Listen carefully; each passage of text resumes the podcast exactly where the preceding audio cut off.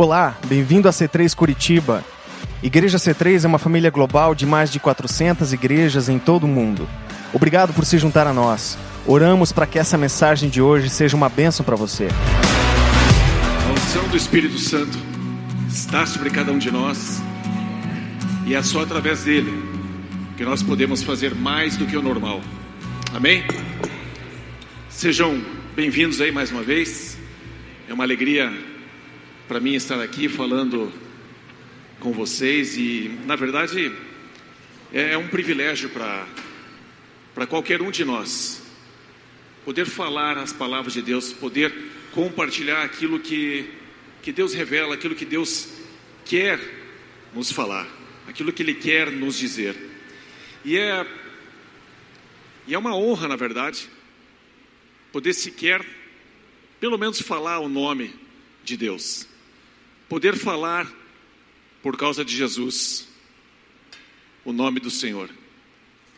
E eu quero que você perceba que você é um privilegiado. Você é um privilegiado porque você recebeu, através de Jesus, uma marca do Espírito Santo. Você está marcado. Se você entregou a sua vida para Jesus, um dia você recebeu uma marca que Deus vê. Você está selado, você está separado, você está santificado para Deus. E essa marca ele enxerga de longe. Essa marca ele vê facilmente na gente. E é interessante que está escrito que quando Caim matou Abel, o sangue de Abel penetrou na terra e Deus disse: o sangue do meu filho Abel está clamando, está falando alto. Se o sangue de Abel falou alto, quanto mais o sangue de Jesus, que caiu sobre a terra por causa de você, por causa de mim. Então, é com, é com tremor e com reverência e com, com respeito e com intensidade que a gente deve se aproximar da palavra de Deus, se aproximar de uma revelação que Deus traz. E eu gostaria de conversar com vocês sobre uma série nova que Deus colocou no meu coração e chama-se Até a Última Gota. E eu acho que vale a pena você pensar nisso. Esse mês é um mês de Páscoa e Jesus ele foi até a última gota. Mas antes da gente chegar em Jesus, quero passar por algumas situações, algum, algumas passagens. Não apenas eu, mas o, Kleber e o Duda também vão pregar em cima desse tema. Eu creio que vai ser marcante para nós, porque Deus quer que você e eu estejamos envolvidos até a última gota de energia, de suor, do sangue que a gente tiver em nossa vida. Porque vale a pena viver esse tipo de vida. Eu gostaria de começar projetando uma pequena imagem a respeito de exercício físico. Se eu corro um quilômetro a 10 por hora, vou fazer isso em 6 minutos. Se eu puser 50 quilos nas costas e eu conseguir correr esses 10 esse, esse 1 quilômetro a 10 por hora em 6 minutos, significa que eu estou mais bem condicionado, porque eu estou carregando muito mais peso, percorrendo a mesma distância no mesmo tempo. O que é que aumentou na pessoa que fez o exercício? A carga aumentou, o tempo permaneceu o mesmo, a distância permaneceu a mesma, mas a intensidade que esse atleta teve que impor sobre esse ritmo foi muito maior, porque ele teve que carregar muito peso em cima dele. E eu gostaria de falar hoje sobre esse segredo. O segredo é a intensidade. E ali você vê uma zona vermelha, aonde a pessoa treinou por alguns minutos, uns seis, oito minutos, a mais de 90% da sua capacidade total. Você encontra maratonistas. Qual é o menor tempo de uma maratona? Qual é o recorde hoje? Uma hora e? Uma hora e quarenta? Duas horas? Nenhum de nós faria isso, do meu jeito, né? essa pessoa, esse atleta, ele corre nessa zona vermelha do começo ao fim, a mais de 90% da sua frequência cardíaca. Um atleta para vencer uma competição nesse nível, ele precisa colocar toda a sua intensidade. Para que ele possa alcançar a vitória, ele precisa correr nessa intensidade.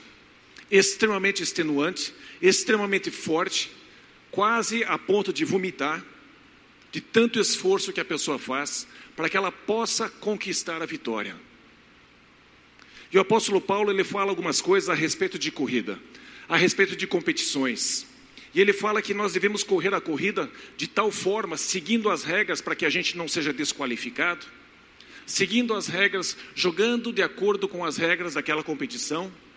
Devemos correr para ganhar. E isto requer intensidade. E eu gostaria que você gravasse esta palavra. O segredo é intensidade. O segredo para a sua vida ser vitoriosa é a intensidade. Eu gostaria de explorar um pouquinho esse assunto, para que a gente pudesse aplicar isso na nossa vida, aplicar isso no, no nosso trabalho, aplicar isso na nossa família, aplicar isso na nossa saúde, na nossa alimentação, intensidade na alimentação não é comer intensamente tudo, né? Mas com convicção do que, é certo, o que se deve fazer, o que não se deve fazer. A intensidade da decisão a importância da intensidade na vida da igreja. A intensidade é super importante no seu relacionamento com Deus. Quando você for orar, você precisa orar com intensidade, crendo que Ele está te ouvindo, que os céus estão abertos, que Ele está ali interessado em conversar com você. E Ele não apenas te amou uma vez e mandou Jesus para te salvar, e agora Ele está aborrecido com você porque você causou isso nele. Ele continua te amando. E é importante você perceber que esse amor continua e você é convidado a manter a tua intensidade, porque ele continua amando você intensamente. Ele continua buscando você intensamente. A palavra de Deus fala que todos os dias de manhã as misericórdias do Senhor se renovam. E é necessário uma decisão da parte de Deus renovar isso, porque não é simplesmente um robozinho que está numa rotina, num computador, renovando a misericórdia. Não, é uma pessoa o próprio Deus, dizendo: Eu decidi hoje, quando você acordou, eu decidi renovar a minha misericórdia, porque eu sei que você precisa dela. Deus, ele é intenso no relacionamento com você. Ele te busca, ele te cerca de todos os ângulos, de todas as formas, e ele busca desenvolver esse relacionamento com você. Mas é necessário, ele diz, ele diz assim: venha até mim, dê um passo na minha direção e eu vou dar um passo em direção a você. É necessário da nossa parte esta intensidade. Ah, eu estava longe, seja intenso e dê um passo de volta. Seja intenso e freie a direção que você estava indo, volte e dê um passo e você vai ver quanta coisa vai mudar na sua vida. E eu gostaria de falar então a respeito de três pontos, de uma maneira breve, mas muito contundente, muito importante, você praticar essas coisas no seu dia a dia. E o interessante é que essa palavra, é, da mesma forma que Deus faz nascer o sol sobre bons e maus, essa palavra e esses pontos servem para qualquer pessoa. Serve para você que está com Cristo, para você que não está em Cristo, que você está tentando entender a fé, tentando descobrir o que isso tudo significa. Mas eu gostaria que você pensasse no, no, primeiro ponto, que é o seguinte: você precisa estar disposto a agir em cima dos teus valores. E a minha pergunta para você e para mim, e ela deve ser diária, é: você sabe no que você acredita? E às vezes a gente fala, não, eu acredito em Deus, eu acredito no amor, mas de fato, o que, que você acredita? Você consegue escrever numa folha de papel o que, que você crê? Deixa eu aprofundar um pouquinho mais. Nessa listinha de coisas que você acredita, qual é a mais importante? No que é que você mais acredita? Um pouquinho mais profundo. No que é que você menos acredita? Você sabia que existe ranking de valores no reino de Deus? O primeiro e mais importante mandamento é: amarás o Senhor teu Deus de todo o seu coração, de toda a sua alma, com todo o seu entendimento. Enfim, você tem que amar Deus com tudo que você é. E o segundo é semelhante a esse, mas é inferior, que é amar o seu próximo. E debaixo dessas duas coisas, tudo está pendurado. Existe um ranking de valores. Certo momento, Jesus estava olhando as pessoas trazendo as suas ofertas, e ricos traziam grandes quantias, mas Jesus disse que eles traziam daquilo que sobrava. E uma viúva trouxe tudo. Os fariseus, os escribas, mestres da lei, Jesus olha para eles e diz: Vocês são hipócritas, porque vocês trazem o dízimo de todas as coisas. Faz a conta, tem gente que faz a conta do terno que ganhou. Bom, eu ganhei um terno de 200 reais de presente de aniversário, então vou dizimar 20 reais. Eu ganhei é, um cupom que me deu tanto de desconto. E os, e os mestres da lei realmente faziam a conta no centavinho, eram muito rígidos nisso, num controle absoluto. Mas Jesus disse: vocês dão o dízimo de tantas coisas, mas negligenciam o mais importante. Por exemplo, uma das coisas que ele falou foi a justiça. Existe um ranking de valores, existe um ranking nas coisas em que Jesus acredita ser mais importante e menos importante. Todas fazem parte de, um conduta, de uma conduta que nós devemos ter, mas existe um ranking de prioridades. E Jesus disse: vocês deveriam dar o dízimo das as suas ofertas, mas vocês não podem esquecer o que é mais importante. Você não pode jogar fora nem isso, e muito menos isso. Existe um ranking de valores no reino de Deus. No que, que você acredita? O que, que é mais importante para você? E o que, que é menos importante para você? Porque é em cima dessas coisas que você tem reagido em cima daquilo que você valoriza, mas é desse jeito que você vai reagir. E o fruto do espírito, por exemplo, é mansidão. O fruto da carne, por exemplo, é gritaria. Se você está focado mais em você e você foi atingido, você grita. Porque estar focado em si mesmo é algo que o reino de Deus diz: devia estar lá embaixo. E você deve considerar os outros superiores a você mesmo. Quando nós temos claro o que é mais importante para mim, o que é mais importante para você, o que é mais importante para a igreja universal, o que é mais importante e o que é menos importante, a nossa vida começa a ficar mais clara, fica melhor, é mais fácil a gente perceber aonde está a nossa intensidade. A nossa intensidade vai no nosso ranking de valores. Damos mais intensidade no que é mais importante e menos intensidade no que é menos importante. Os fariseus, mestres da lei, davam uma intensidade enorme sobre o dinheiro, porque eles julgavam que se eu for fiel no dinheiro, Deus vai me dar dinheiro. Deus até era fiel. Sim, é verdade mas começou a provocar Deus de um jeito, de um jeito. E Deus um dia chega assim e diz: Oxalá vocês fechassem as portas do templo, para que vocês parassem de me trazer essas ofertas. Enquanto os funcionários de vocês estão lá clamando a mim por justiça, porque você não paga o salário deles. Para Deus é muito importante você perceber o que, que é importante para você. As tuas atitudes, as minhas atitudes estão baseadas no que eu mais valorizo. Se você valoriza muito a si mesmo, é muito provável que você está trabalhando em cima da inclinação da carne, em cima daquilo que você quer, os teus direitos, os teus privilégios, Onde já se viu, eu comprei meu, meu ingresso para ter entrada VIP, e eu faço questão, e você faz um escândalo. Roda a baiana, faz tudo o que você tem que fazer. Para quê? Para que o meu ingresso VIP vale a pena.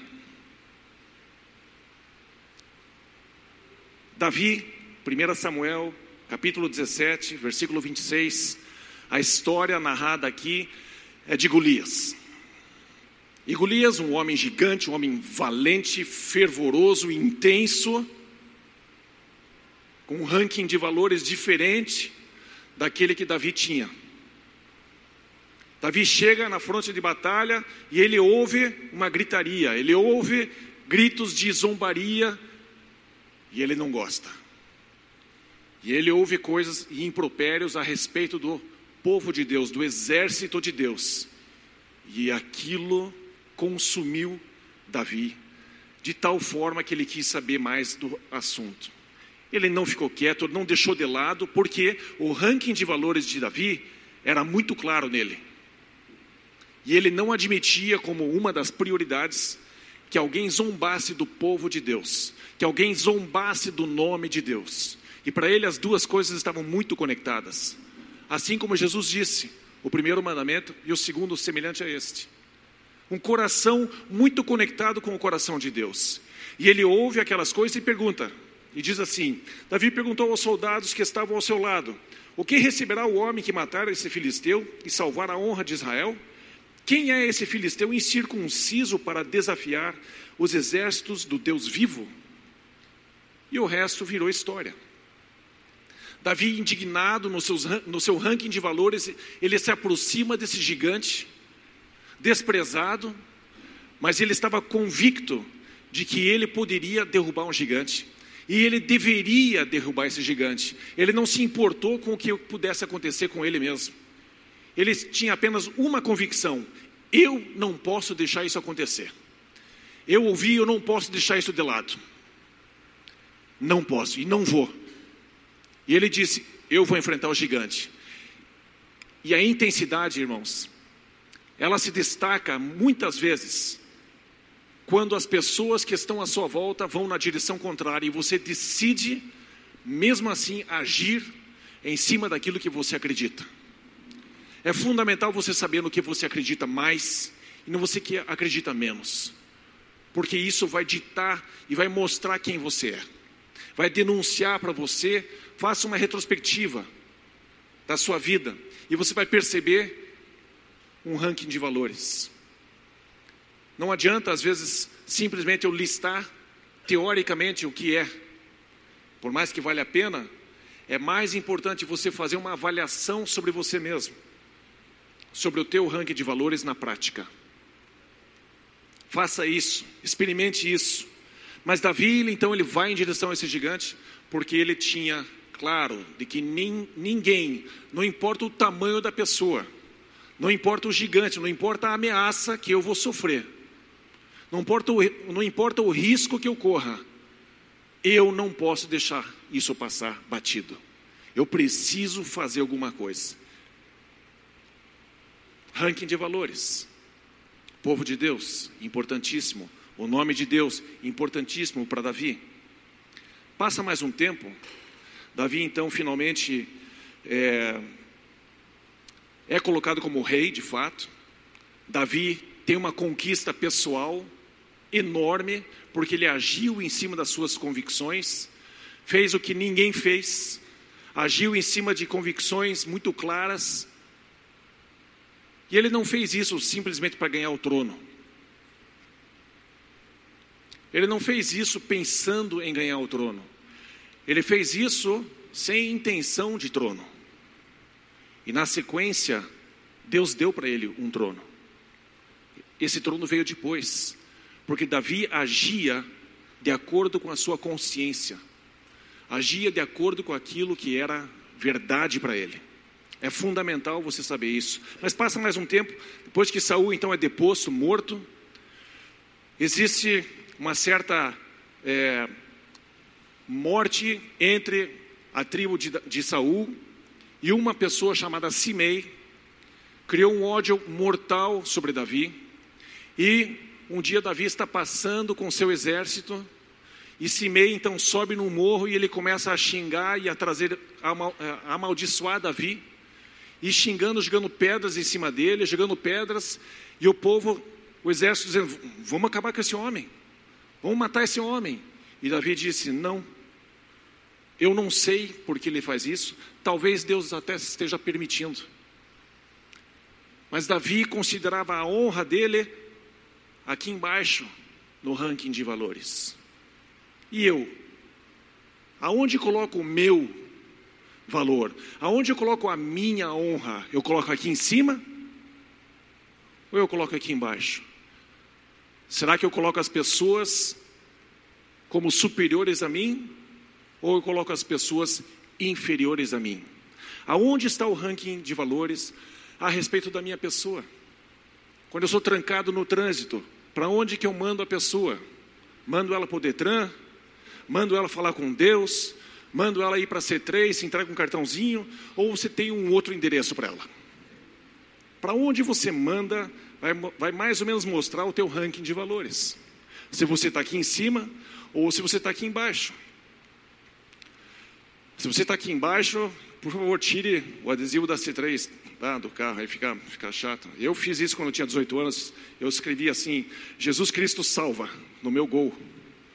Aí eu percebi que meu testemunho não estava muito bom, em vez de eu mudar de comportamento, eu tirei o adesivo. Então, a gente amadurece. Aos pouquinhos, a gente vai percebendo como é o nosso ranking de valores. E Davi, em relação à sua honra pessoal, ele agiu de acordo. Não reagiu ali simplesmente porque alguém estava falando mal a respeito dele. Davi foi intenso ao se apresentar para uma situação. Eu digo para você, o segredo é a intensidade. Grandes atletas são intensos no seu treinamento, são intensos na sua competição, são intensos na sua disciplina. E eles fazem independente do que os outros estão fazendo. Eles tomam uma decisão e fazem. Se os outros vão sair para comer e beber e ele sai para treinar, é uma pessoa intensa naquilo que está fazendo. Não importa o que as pessoas fazem ou deixam de fazer. Quando você tem intensidade nos seus valores, você segue em frente.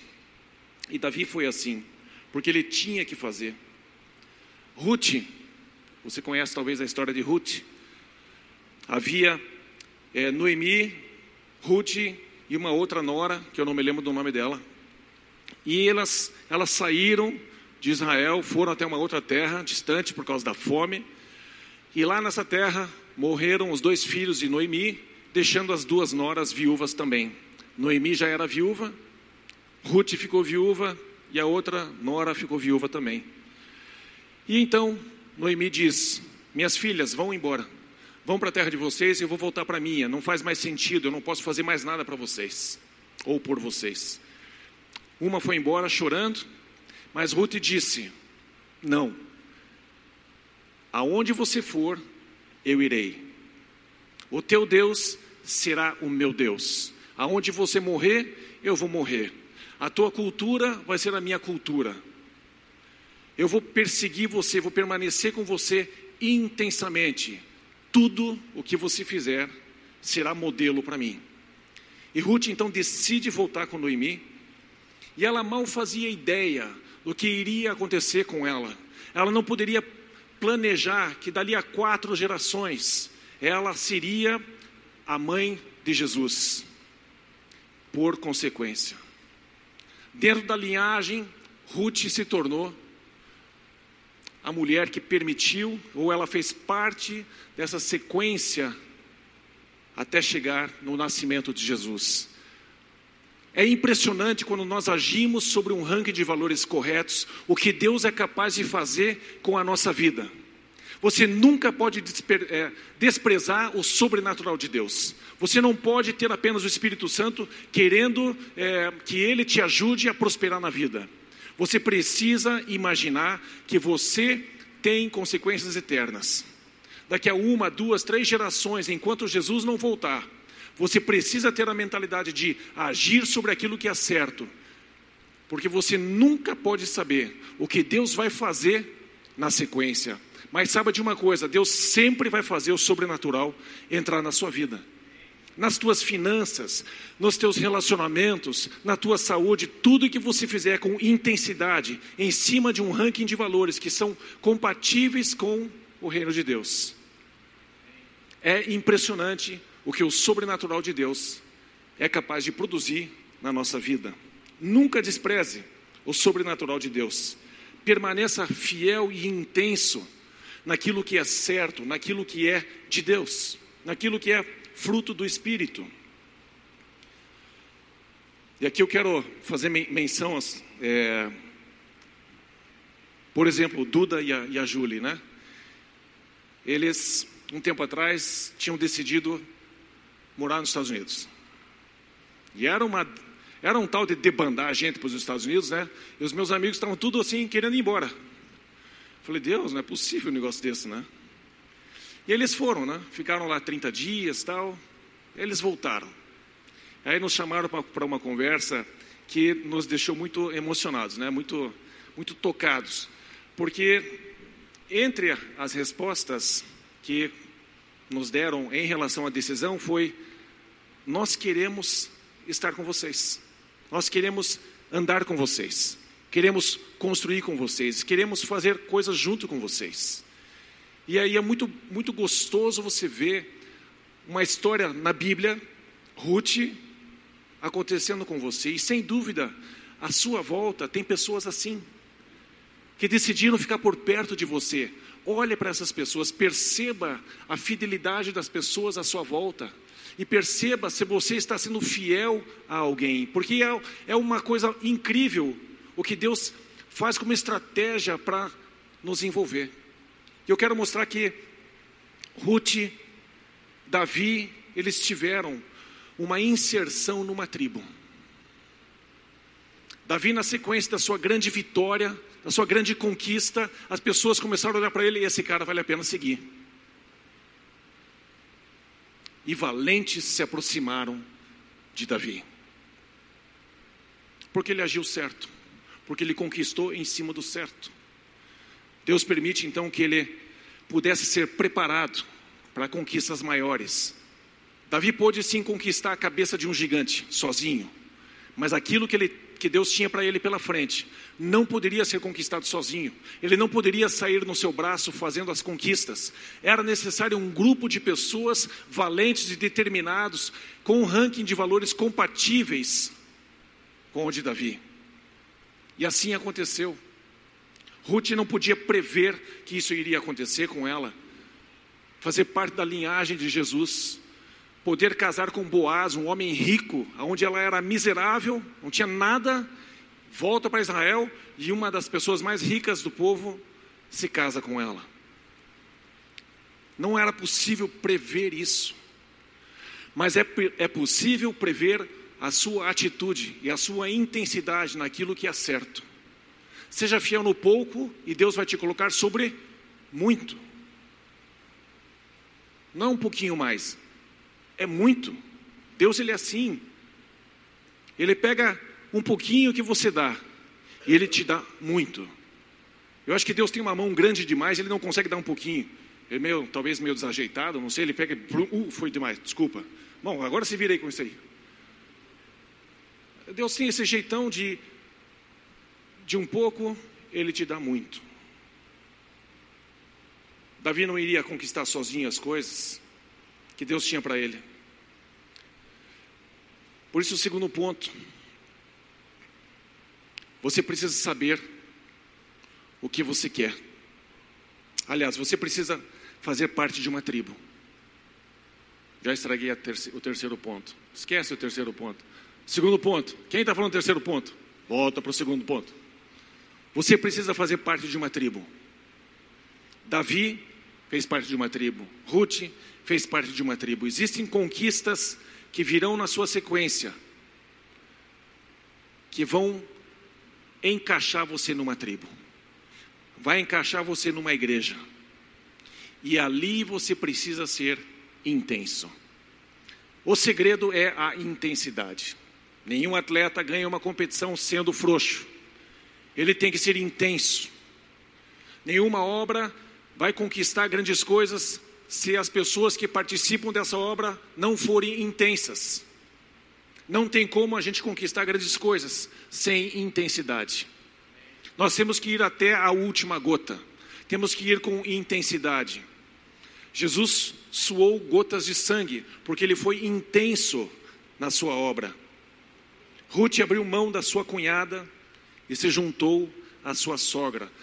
E é inevitável você, em algum, em algum momento da sua vida, para você dizer sim para alguma coisa, você acabou de, de, de dizer não para outras. E é uma decisão difícil, mas que você e eu precisamos tomar. E estamos sempre tomando.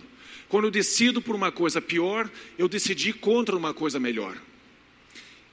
E Deus nos ensina, nos motiva, pelos exemplos que a gente tem na história, a decidir pelo certo, independente do resultado. Porque isso exige caráter. E é isso que Jesus quer que a gente seja transformado. Que o nosso caráter seja transformado. Você precisa fazer parte de uma tribo. Quando você vai é, fazer, por exemplo, um safari na África, você entra num jipe, vai de noite com a luz, e aí de repente você está no meio de um monte de leões. Como é que é manada de elefante? Manada, como é que é de leão? Hã? Um monte de leão. Os leão. Aí você está ali no meio dos leões e você está você está cercado por eles. E dizem os especialistas que se você sair do carro, virou aperitivo. Mas enquanto você está no carro, enquanto você está no coletivo, o leão olha para você no macro. É grande. Não é tão simples. Mas a hora que você sai do carro, ele olha para você e. Papai do céu, muito obrigado por esse. Os leões lá são crentes. Eles sempre agradecem pela comidinha que vão receber. Sempre. Quando você está fazendo parte de uma tribo, nós temos mais força. Você tem mais força. O princípio da coletividade é uma das coisas que Jesus tinha como intenção quando ele disse: Eu vim formar a minha igreja e as portas do inferno não prevalecerão contra ela. É na nossa coletividade, é juntos. Para fazer o Vision Builder acontecer, para a gente ter um lugar nosso que a gente olha assim, nossa, que coisa espetacular. Todos nós precisamos participar, cada um no seu esforço, cada um na sua decisão, mas é requerido de todos nós a participação, não apenas meia dúzia, não apenas metade, mas todos, como disse o Kleber, 50 centavos ou 50 mil, não importa. Ah, não, se disse 100 mil, né? 50 centavos ou 100 mil, não importa. Todos nós precisamos participar, porque nós somos um corpo. Queremos alcançar alguma coisa juntos. E é justo que seja assim. Terceiro ponto. Eu gostaria que você pensasse o seguinte: você precisa saber o que você quer. E, isso afeta a nossa oração. Isso afeta como nós falamos com Deus. Eu vou te dar alguns exemplos aqui. Dois cegos estavam sentados e escutaram que Jesus estava passando.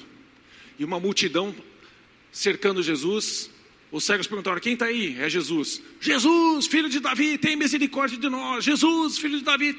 Cala a boca, seu cego, cala a boca, cala a boca. Jesus, tem misericórdia de mim. Jesus, cala a boca, cala a boca. Aí Jesus para e diz: Chama, chama eles aqui, traz eles aqui. Traz eles aqui. Eles chegam ali e Jesus pergunta: O que, que você quer que eu te faça? Se eu fosse aquele cara da tolerância zero, eu diria: Bom, Jesus, você é carpinteiro, né? Queria que você fizesse uma bengala para eu poder tatear melhor aqui nas cidades, nessa, na calçada da cidade. Que, por que, que Jesus pergunta para um cego o que, que ele quer? Porque mexe mexe com a nossa fé, denuncia ou expõe quem a gente é. Mostra como a gente pensa, o tamanho do nosso pensamento ou o tamanho do Deus que nós cremos. Então eu preciso saber o que eu quero. E se o que eu quero é simplesmente sair daqui até ali,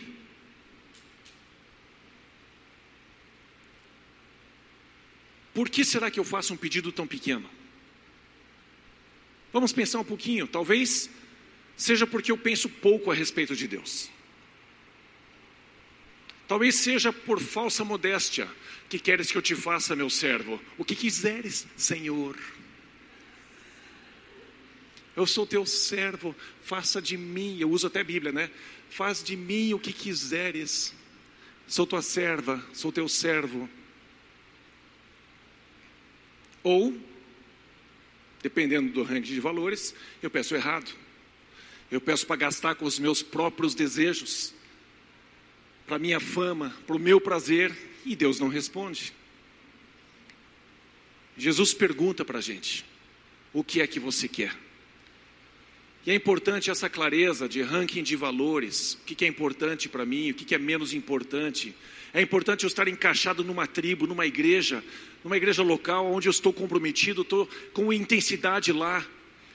E na sequência, Jesus pergunta: O que é que você quer que eu te faça? É importante você conseguir responder com honestidade, até você finalmente acertar, até você finalmente pedir de acordo com a vontade de Deus. Mas é mais importante você ser sincero, honesto e transparente com Deus e falar aquilo que Ele já sabe que você está pensando. E mesmo assim Ele te pergunta: mas por que, que Ele pergunta se Ele sabe que eu vou fazer o pedido errado? Para você se ouvir falando. Você precisa conhecer o que está dentro de você. Deus tirou o povo do Egito e levou pelo deserto, e Moisés disse: Deus trouxe vocês pelo deserto para que vocês soubessem, que Deus provasse o coração de vocês e vocês soubessem o que está dentro do coração de vocês. A gente precisa saber o que está dentro. Eu preciso saber o que está dentro de mim. Davi diz: sonda-me, ó Deus, e vê se há em mim algum pecado oculto. É necessário esta reflexão de você ir lá no seu interior e você se conhecer. Eliseu não pensava pouco de Deus, e com esta passagem eu quero encerrar. 2 Reis 4, versículos 1 a 7. E eu quero que você veja a beleza nesse texto. Certo dia, a mulher de um dos discípulos dos profetas foi falar com foi falar a Eliseu. Ela disse assim: Teu servo, meu marido, morreu, e tu sabes que ele temia o Senhor. Mas agora veio um credor que está querendo levar meus dois filhos como escravos. Eliseu perguntou-lhe: Como posso ajudá-la? Diga-me, o que você tem em casa? E ela respondeu: Tua serva não tem nada além de uma vasilha de azeite. Então disse Eliseu: Vá pedir emprestadas vasilhas a todos os vizinhos. E aqui tem algo impressionante. Leia ali. Peça muitas. Eliseu não pensava pouco de Deus. Ele tinha uma convicção muito grande de quem Deus é. E esse Deus, daquele tempo, é o Deus que está aqui hoje. Ele não mudou. Mas você e eu precisamos exercitar a nossa fé, a nossa relação, entender o que a gente acredita, entender o que é mais importante para nós, perceber estas coisas, decifrar estas coisas que correm dentro da gente.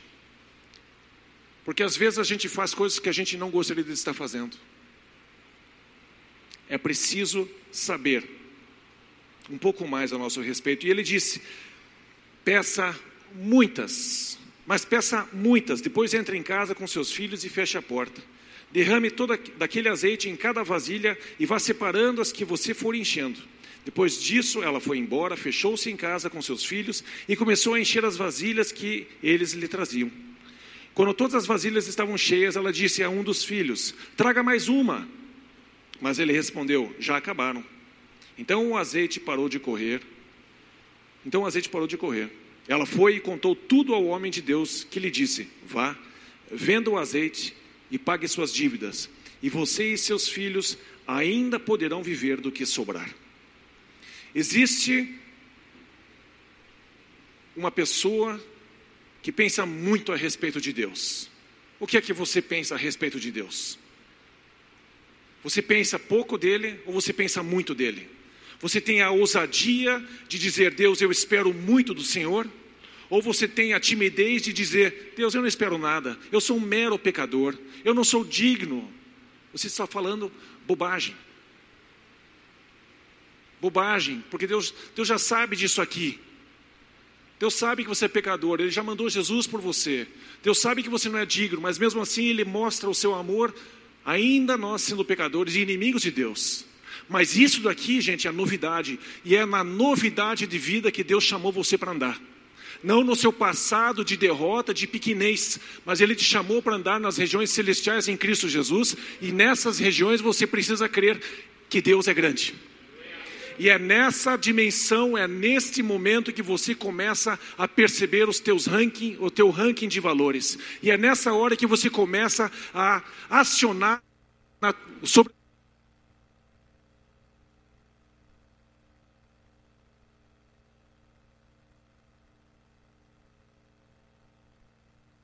Alô, alô, mau contato. E é nessa dimensão que você começa a acionar o sobrenatural de Deus. E aqui Deus tem prazer, tem prazer em fazer coisas grandes. Na sua família, na sua vida pessoal, nessa tribo que você está. Deus tem prazer nessas coisas. Que a gente caminhe pensando muito de Deus. Pensando muito de Deus. E esse é o desafio para você. Esse é o convite para você. Pensar muito a respeito de Deus. O que é que você tem pensado? Quais têm sido os teus pedidos? De sobrevivência? Ou de conquista, de avanço? Porque Cristo merece. Jesus merece. O que ele fez por nós é impagável. Mas o que Ele quer fazer por nós ainda está por ser escrito. Ainda existe o melhor filme a ser feito, ainda existe o melhor software a ser desenvolvido, ainda existe a melhor música a ser composta, ainda existe o melhor livro, a melhor poesia, ainda existe o melhor, o melhor sempre está à nossa frente. E é através do Espírito de Deus, através do Espírito criativo de Deus, que nós vamos acionar esse Deus Todo-Poderoso. Pense muito a respeito de Deus, porque Ele é todo-poderoso para fazer mais do que você pode imaginar. Muito mais. Ele é poderoso para isso. Reveja. Ranking de valores. No que, que você mais acredita? No que você menos acredita? Faça parte de uma tribo. Para fazer parte da igreja, você precisa conhecer Jesus. E eu gostaria de perguntar para você, que está aqui hoje: você conhece Jesus? Ou só ouviu a respeito dele? Jesus é a pessoa que a gente deve conhecer de perto, face a face. Face a face. E eu de vez em quando escuto as pessoas dizendo: Eu não mereço, eu fiz tantas coisas tão horríveis. Eu não mereço. Você é bem-vindo na nossa tribo, porque aqui está cheio de gente que também fez um monte de coisas horríveis. Também não mereciam. Mas Jesus recebeu. Jesus te recebe. Tendo você feito poucas coisas ruins, muitas coisas ruins Deus te recebe. Jesus veio para você, para te incluir nessa tribo, para você fazer proezas junto com Ele. E eu gostaria de saber se por acaso alguém aqui, ó, gostaria de entregar a vida para Jesus hoje. Só faça um sinal com a sua mão. Ah, eu, eu gostaria de caminhar com Jesus. Eu gostaria de, de viver com Ele mais de perto. Eu quero, quero caminhar com Ele, eu quero vivenciar essa pessoa maravilhosa que você está me, me vendendo aqui na frente. Ali atrás, uma pessoa ótima. Pode baixar sua mão. Parabéns pela decisão. Mas alguém deseja caminhar de perto com Jesus e conhecer Jesus face a face? Então eu gostaria de fazer um pequeno convite. Tá vendo essas pessoas ali atrás, amigo? Tá vendo ali, ó? Esse grupinho ali, ó. Pois se, se você puder ir, ir com eles ali, eles vão orar com você rapidinho. Pode ir lá agora. Eles vão orar com você, vão te ajudar nesse momento tão importante. Maravilha. Gente, é, essa palavra eu espero que toque profundamente o, coração de vocês.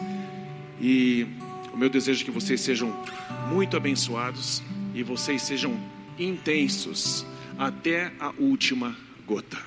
Amém? Aleluia. Glória a Deus. Que palavra abençoada, né? Sermos intensos. Jesus, pensa nisso. Jesus foi tão intenso que o ministério dele aqui na terra demorou só três anos e meio. Ele colocou tanto esforço, tanto empenho naquilo que ele estava fazendo, que ele foi crucificado depois de três anos e meio que ele começou a fazer o que ele veio para fazer. Isso é intensidade. Né? É, você que vem aqui na C3, eu, eu sei porque eu tenho participado aqui já há algum tempo e tenho me sentido parte dessa tribo, né, dessa igreja. E é isso é a coisa mais maravilhosa que a gente pode ter. A gente vai fazer o momento da ceia agora, nós vamos ceiar todos juntos. E isso nada mais é do que algo que nós fazemos como, como corpo, como um grupo, como uma tribo. E eu quero compartilhar com vocês um texto que está lá em 1 Coríntios 11, muito conhecido nesse momento, que diz assim: Porque eu recebi do Senhor o que também vos ensinei, que o Senhor Jesus, na noite que foi traído, tomou o pão e, tendo graças, o partiu e disse: Tomai, comei, isso é o meu corpo que é partido por vós. Fazei isso em memória de mim. Semelhantemente, também depois de cear, tomou o cálice, dizendo: Este cálice é o novo testamento no meu sangue. Fazei isso todas as vezes que beberdes em memória de mim. E eu sempre ouvi esse texto e sempre pensei, que bom, é bom a gente ter esse momento agora de, de ceia para lembrar o que Jesus fez por nós, para ter na memória aquilo que Jesus fez. Isso é muito bom, porque isso diz que aquilo que Jesus fez é real, é verdade, está na história, todo mundo pode lembrar. Mas eu pensava, talvez não seja só isso, esse é um dos aspectos da ceia, a memória do que Jesus fez por nós. Por quê? Porque lembrar disso todo mundo pode. Inclusive aqueles que não acreditam na obra de Jesus na cruz também lembram dele e do que ele fez. Nos livros de história, nós lemos sobre ele. No nosso, no nosso calendário existe Jesus. Nós estamos hoje em 2019 depois de Cristo. Cristo está no nosso calendário. As pessoas lembram de Cristo. Então, eu, eu quero compartilhar com vocês dois motivos, dois aspectos muito importantes do porquê que eu e você fazemos a ceia. Por que, que eu e você devemos ter esse momento de ceia como corpo? O primeiro é para a gente descobrir o real motivo. E o segundo é a seriedade da ceia. A seriedade da ceia. Eu quero ler um texto com vocês que está em 1 Coríntios 10, um capítulo antes, versículo 16 até o 18, que diz assim: Porventura o cálice de bênção que abençoamos, esse cálice, não é a comunhão, não é a participação do sangue de Cristo? O pão que nós partimos não é porventura a comunhão, a participação do corpo de Cristo? Porque nós, sendo muitos, somos um só pão e um só corpo, porque todos participamos do mesmo pão. Eu e você, juntos, somos um só pão Nós estamos aqui partindo o pão, cada um vai pegar um pedacinho. Mas eu quero que você pense nisso. Nós somos um só pão em Jesus. Nós somos um, nós somos um corpo. Olha o versículo 18, muito importante. Vede a Israel, segundo a carne. Paulo agora faz um comparativo, uma analogia com Israel. Segundo a carne, os que comem os sacrifícios não são porventura participantes do altar? Ele diz aqui que Israel, quando comia do sacrifício, da carne que eles sacrificavam, do animal que eles matavam, e eles dividiam a carne ali no momento de ceia, eles estavam participando do altar, daquilo que foi feito no altar. Então eu e você, espiritualmente aqui, por essa analogia de Paulo, o que ele está querendo que a gente entenda é que quando a gente participa da ceia, eu e você precisamos saber e nos alegrar e comemorar que nós estamos participando do altar no sacrifício que Jesus fez na cruz por nós. E tudo aquilo que ele conquistou para nós, nós devemos entender que somos participantes e somos beneficiar, beneficiários. Nos beneficiamos daquilo que Jesus conquistou na cruz. É isso que Paulo está dizendo. Nós podemos e devemos usufruir de tudo aquilo que Jesus conquistou na cruz por nós. Vocês estão entendendo isso?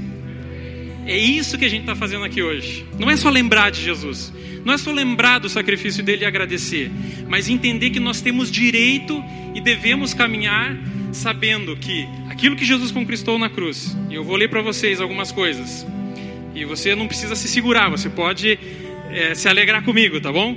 Então, Jesus conquistou o perdão dos nossos pecados, Jesus é, nos permitiu ter um relacionamento com Ele restaurado. Jesus trouxe paz com Deus.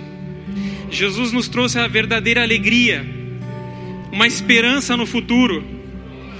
Jesus nos libertou do medo, Jesus nos libertou da insegurança. Ele trouxe direção para a nossa vida na adversidade.